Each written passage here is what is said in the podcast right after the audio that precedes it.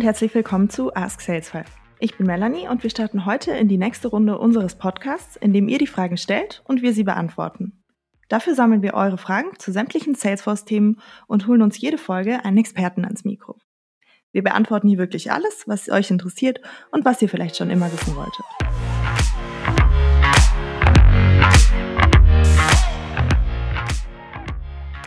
Ich freue mich sehr, dass Felix heute wieder dabei ist. Du warst ja schon in der allerersten Folge unser Experte und ich bin gespannt auf deine Antworten heute. Hallo Melanie, freut mich wieder dabei sein zu dürfen. Heute gehen wir zurück zu den Basics. In den vier Fragen geht es unter anderem um die 360-Grad-Sicht, Arbeitsabläufe und Datenzugriff in Salesforce. Die erste Frage hat uns Stefan zukommen lassen. Wo werden die Salesforce-Daten gespeichert und wer hat alles Zugriff darauf? Die Frage lässt sich relativ einfach beantworten. Die Daten von Salesforce liegen in Europa auf Servern in Frankfurt und in Paris. Doppelte Speicherung, damit falls ein Server ausfallen sollte, die Daten trotzdem noch zugänglich sind, sind damit natürlich DSGVO-konform.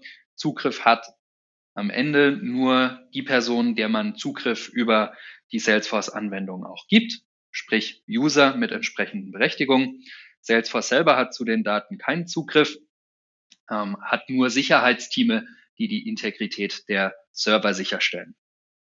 Der Zugriff auf die Salesforce-Daten wiederum wird dann in Salesforce selber organisiert. Das heißt, Ihren Mitarbeitern, Ihren Usern des Systems können Sie unterschiedliche Berechtigungen zu den Daten geben. Sie können Lese-, aber auch Schreibberechtigungen ausstellen. Sie können diese pauschal machen. Sie können diese aber auch an sehr klaren Kriterien aufhängen und können dann damit für sorgen, dass zum Beispiel ein Vertriebler nur seine eigenen Daten sieht und nicht die des Kollegen. Auf der anderen Seite der Vertriebsleiter wiederum alle Daten aus dem Vertrieb sieht.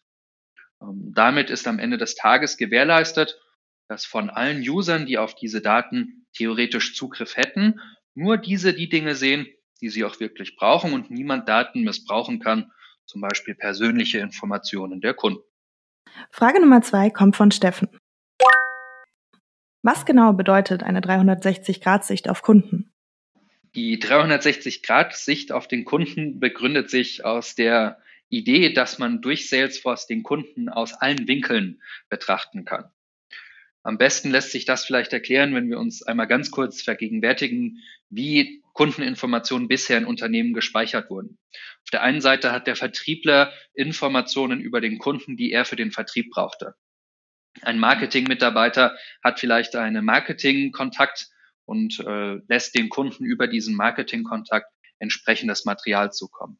Und wenn der Kunde dann irgendwann mal etwas gekauft hat und Probleme mit dem Produkt hat, wendet er sich dann an einen Service-Mitarbeiter, der dann wiederum Informationen vom Kunden hat, aber jetzt in dem Fall eben über den Servicevorfall. Und Salesforce bringt alle diese Daten zusammen und noch viele weitere Aspekte, so dass der Kunde also nicht nur aus der Sicht des Service oder aus der Sicht des Vertriebs, sondern eben in seiner Gesamtheit aus allen Winkeln angeschaut, verstanden werden kann, um dem Kunden am Ende des Tages ein flüssigeres, ein besseres Erlebnis zu geben, wenn man ihn als Ganzes betrachtet. Die Fragen Nummer drei und vier kommen von Patrick.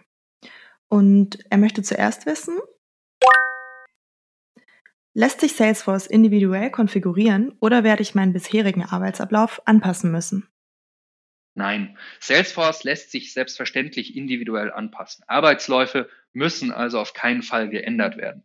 Das wäre in dem Sinne auch ein bisschen absurd, wenn man bedenkt, dass Salesforce in mehreren Millionen Unternehmen weltweit im Einsatz ist und auf einmal alle Unternehmen sich nach dem Salesforce äh, ja, Prozess richten müssten. Wir können Salesforce auf jeden Vertriebs-, Marketing-, aber auch Serviceprozess anpassen und individuelle Prozesse der Abteilungen und der Mitarbeiter durch Salesforce unterstützen und erweitern. Nichtsdestotrotz ergeben sich im Rahmen eines Salesforce-Einführung immer mal wieder Prozesse und Arbeitsschritte, die wir ja, verändern und verbessern können. Dinge, die wir effizienter und schneller mit weniger Arbeitsschritten oder weniger Aufwand in Salesforce erledigen können. Und somit werden sich im Rahmen eines Salesforce-Projektes immer auch der ein oder andere Arbeitsablauf ergeben, den wir verändern werden und verändern können. Und jetzt sind wir auch schon wieder bei der vierten und letzten Frage für heute. Die hat uns auch Patrick geschickt. Jetzt habe ich noch ein System mehr. Verliere ich da nicht irgendwann den Überblick? Ich kann die Sorge gut verstehen und ich glaube, die ist auch berechtigt, denn man führe sich vor Augen. Man hat dann ein Outlook, wo man E-Mails schreibt, einen Kalender, den man pflegen muss, darüber hinaus dann Salesforce, wo Vertriebsaktivitäten festgehalten werden, ein ERP-System, wo die Produkte hinterlegt sind und vielleicht noch ein, zwei weitere Systeme, wo diese oder jene Daten liegen. Da ist der Überblick vielleicht doch etwas schwierig zu behalten. Am Ende sollte Salesforce aber genau das Gegenteil bewirken. Nicht noch ein System, sondern das einzige System.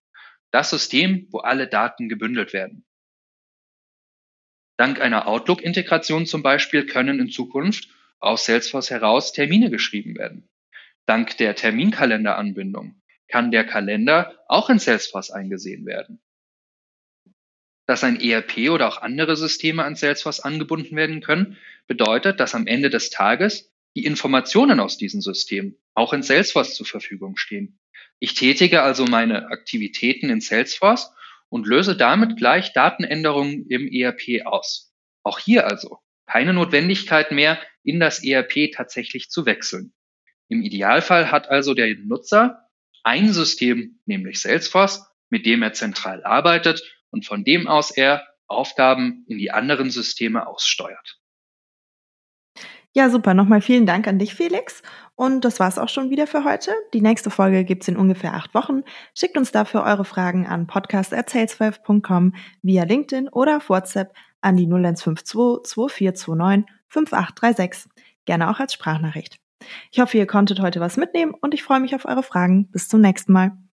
Tschüss.